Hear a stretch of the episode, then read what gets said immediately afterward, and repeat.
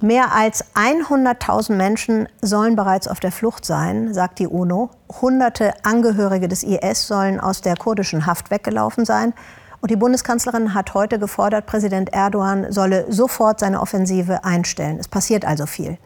Wir nähern uns in dieser Sendung aus verschiedenen Blickwinkeln dieser wirklich leidgeprüften Region an. Erste Station, der türkische Grenzort Akçakale auf der türkischen Seite, also bei unserem NATO-Partner.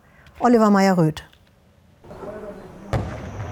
Und wieder schlagen in der syrischen Stadt Tal Abyad und den umliegenden Dörfern Geschosse ein. Türkische Panzerhaubitzen feuern massiv auf Stellungen der Kurdenmiliz YPG und der syrischen demokratischen Kräfte, wie es heißt. Aus der Stadt kommen beunruhigende Nachrichten von Toten, Verletzten und fliehenden Zivilisten. Gleichzeitig werden aus dem YPG-kontrollierten Gebiet Granaten auf die türkische Grenzstadt Akçakale abgefeuert. Heute Morgen wurde ein Haus getroffen und ein Mann verletzt. Am Donnerstag wurden in Akçakale drei Menschen durch Granaten getötet. Die Stadt ist zum Kriegsgebiet geworden.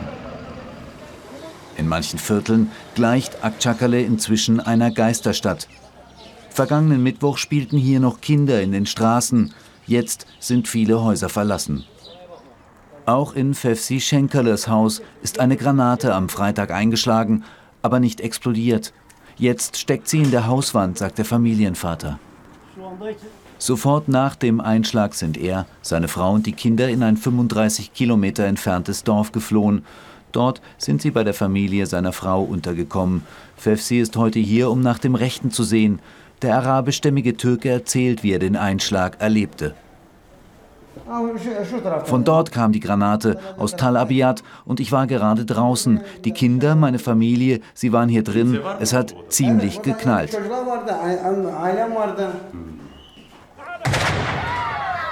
Seit Mittwochabend ist Akçakale im Ausnahmezustand. Wer fliehen kann, flieht. Granateneinschlag mehrfach am Tag.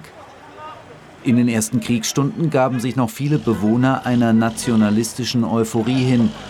Danach kam Angst und Panik. Auch Fefsi will die Stadt schnell wieder verlassen. Gleichzeitig sorgt er sich um sein Haus. Es soll schon Einbrüche gegeben haben. Wenn Sie sehen, dass die Wohnungen hier leer sind, kommen Sie sofort und brechen ein. Mit dem Kleinbus fährt er in das Dorf zu seiner Frau und den Kindern. Fefsi ist überzeugt vom Einmarsch des türkischen Heers. Etwas anderes dürfte er derzeit in der Türkei auch kaum sagen. Mehr als 100 Türken wurden in den letzten Tagen festgenommen, weil sie den Krieg öffentlich in Frage stellten. Doch dass Fefsi Angst hat vor der Zukunft, will er nicht verschweigen. Wir wissen nicht, was wir machen werden. Sie haben es ja gesehen, die Bomben, der Lärm, die Granate in der Wand, zerstörte Häuser, Menschen sterben. Auf beiden Seiten der Grenze leiden die Menschen unter den Angriffen des türkischen Heers und der Reaktion der Kurdenmiliz. Inzwischen heißt es, Tal Abyad, die Stadt auf der syrischen Seite, sei eingenommen worden.